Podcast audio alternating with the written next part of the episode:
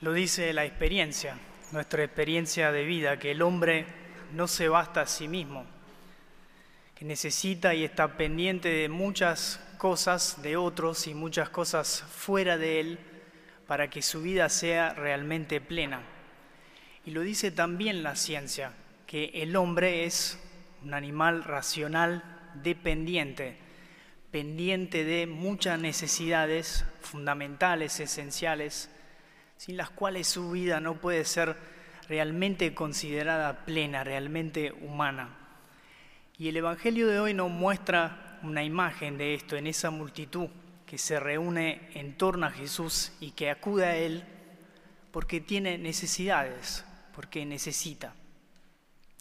Y Jesús les, les anuncia el reino de Dios, sana sus enfermedades, les devuelve la salud necesaria que tenían de la cual tenían necesidad para vivir. Pero, pero ese día había algo más, algo más estaba faltando, dos cosas más. Y de hecho los discípulos le dicen a Jesús, manda a la multitud a buscar un albergue y alimento, porque estamos en el desierto. Había algo más, dos cosas más. Faltaban este día esa multitud dos cosas sin las cuales la vida, nuestra vida, no puede ser realmente plena. Dos cosas. Un hogar donde poder estar y alimento para satisfacer el hambre. Tal vez le pasó cuando fueron de viaje, a mí me pasó, o en otras circunstancias, esa sensación que tenemos de sentirnos un poco incómodos porque el lugar donde estoy no es mi hogar. Entonces, por más que sea cómodo, que sea lindo, que me acomode, que tenga linda vista, la playita, etc., no es tan cómodo porque no es mi hogar. Hasta el cuerpo a veces nos dice esto porque no descansamos bien, los ritmos del cuerpo cambian, no nos sentimos tan cómodos porque no es nuestro hogar. El hogar en el sentido más profundo, es esa necesidad que todos tenemos de un lugar donde poder entrar, donde poder descalzarse y descansar, donde poder recobrar fuerza, seguridad, dirección, identidad, sentido, norte. El hogar es ese lugar que nosotros necesitamos, desde donde salir y hacia el cual volver cada vez que necesitamos. Y también el hogar es el punto de apoyo de toda nuestra vida, de mi vida entera. Este es el hogar.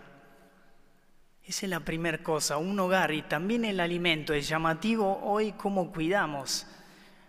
Gracias a Dios también los alimentos, la alimentación, cómo nos cuidamos para que nuestro cuerpo, pero también nuestra mente esté en salud y cómo cuidamos para que la alimentación tenga estas tres cosas, por lo menos apuntamos. No sé si es para, para ustedes así, que sea sana, que sea bien sana, que comamos bien, pero también rico. Se busca la comida ideal que tenga el balance entre, entre estas tres cosas. Y también necesitamos, haciendo una analogía, de esa comida, de ese alimento que tiene ese balance, que sea buena, que nos haga bien, que nos sane por dentro y que sea rica. Un alimento que sacie el hambre más profundo que tenemos en nuestro corazón. ¿Dónde encontraremos estas dos cosas, hogar y alimento? Esta es la pregunta de los discípulos. Eso le plantean los discípulos a Jesús. ¿Dónde vamos a encontrar hogar y alimento y encima para tanta gente? Y la respuesta de Jesús es la multiplicación de los panes. La respuesta de Jesús es el pan, la Eucaristía.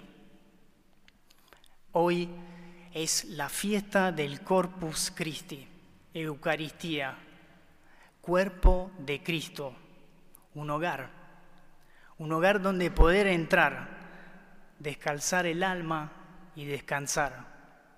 Un hogar donde poder recobrar fuerza, sentido, centro, mi norte, seguridad, identidad, fuerza. Un hogar desde donde salir y hacia el cual volver cada vez que lo necesito. Un hogar. Eucaristía, cuerpo de Cristo, hogar y alimento. Alimento que responde a nuestra hambre más profunda. Hambre de Él, hambre de Dios, hambre de paz, hambre de eternidad, hambre de vida y vida en abundancia. Y lo más asombroso quizás de esta fiesta no es eso, es que también Dios estaba buscando un hogar donde habitar. Esto es lo que estamos celebrando hoy, en esta fiesta, recordando que Dios se quedó en la Eucaristía. Sí, porque Dios también desde la eternidad buscó un hogar ardientemente donde poder habitar, donde poder estar para saciar su hambre que Él tiene de nosotros. Esta es la Eucaristía también. Se preguntaba Dios, ¿dónde encontraré ese hogar? ¿Dónde encontraré ese hogar donde poder habitar? La Eucaristía. La Eucaristía es la prolongación de la encarnación. Dios vivo con nosotros para nosotros. Eucaristía, cuerpo de Cristo, hogar y alimento. Hogar y alimento para nosotros, Dios para nosotros, pero también cuando la recibimos, Dios en nosotros. Ahí está, encontró su hogar. Dios desde la eternidad estaba buscando ese hogar y lo encontró. El hogar soy yo. El hogar sos vos, donde Dios quiere habitar para saciar su hambre y su deseo de cada uno de nosotros y de saciarnos de todo lo que necesitamos. Es llamativo cómo la vida se hace larga. No digo que esté mal, gracias a Dios, y con ella también aumentan nuestras posibilidades. Cuando uno vive más, puede hacer más cosas. Si vivo más años, bueno, puedo planear mi futuro y bueno, y tener cierta seguridad de que voy a hacer en cantidad por lo menos más cosas. Ahora pensemos un momento, ¿cuál es la obra más grande que vos quisieras realizar a lo largo de tu vida, larga o corta que sea? ¿Cuál es la cosa más grande? Pensemos como cristianos o como hombres. Quizás sea que muchos se acerquen a Dios, quizás sea que mi familia tenga éxito, sacar adelante mi familia, un proyecto laboral, mi estudio, terminar la carrera o cosas más grandes. ¿Cuál es la obra más grande? Hoy en esta fiesta podemos decir, hay una cosa que es más grande, que es la más grande, que es unirse a Jesús unirse a Dios en la Eucaristía. Fíjense lo que dice San Alberto Hurtado. El hombre quiere hacer cosas grandes por la humanidad y por los que lo rodean. Por hacer estas cosas, los hombres más grandes se han lanzado a toda clase de proezas. Pero, dice él, ¿dónde hará cosas más grandes que uniéndose a Cristo en la Eucaristía? Y sí, porque es uniéndose al más grande, que como consecuencia brotan de nosotros obras grandes, gestos humanos, cosas humanas vamos a realizar, pero con la profundidad, con la intensidad, con la fuerza, con el mismo poder de Dios. Cuidar tu familia, ir al trabajo, estudiar, trabajar, gestos humanos, demasiados humanos a veces, pero con el más grande en vos, en comunión con Él, gestos que tienen la intensidad, el sabor, la fuerza, la bondad, la belleza de Dios. Lo más grande es unirse a Dios. Lo más grande es recibir a Jesús y estar unido a Él para después hacer cosas grandes. Jesús el Hijo de Dios se quedó en la Eucaristía para encontrar un hogar donde habitar, para encontrar ese hogar, se quedó para siempre, para estar con nosotros, para nosotros y en nosotros. Hoy podemos renovar nuestra fe, nuestra devoción, nuestro amor en este gran misterio. Quizás alguno acá diga, pero Padre, bueno, yo no tengo toda esa hambre de recibir a Jesús, estoy empezando en la fe, recién me acerco, no entiendo todavía ese gran misterio. Pero te digo una buena noticia, no importa, porque es como cuando vos vas a visitar a un pariente o un amigo. Mi abuelo, que lo quería mucho, la verdad a veces era un poco pesado, me daba fiaca ir a verlo, pero me quería muchísimo.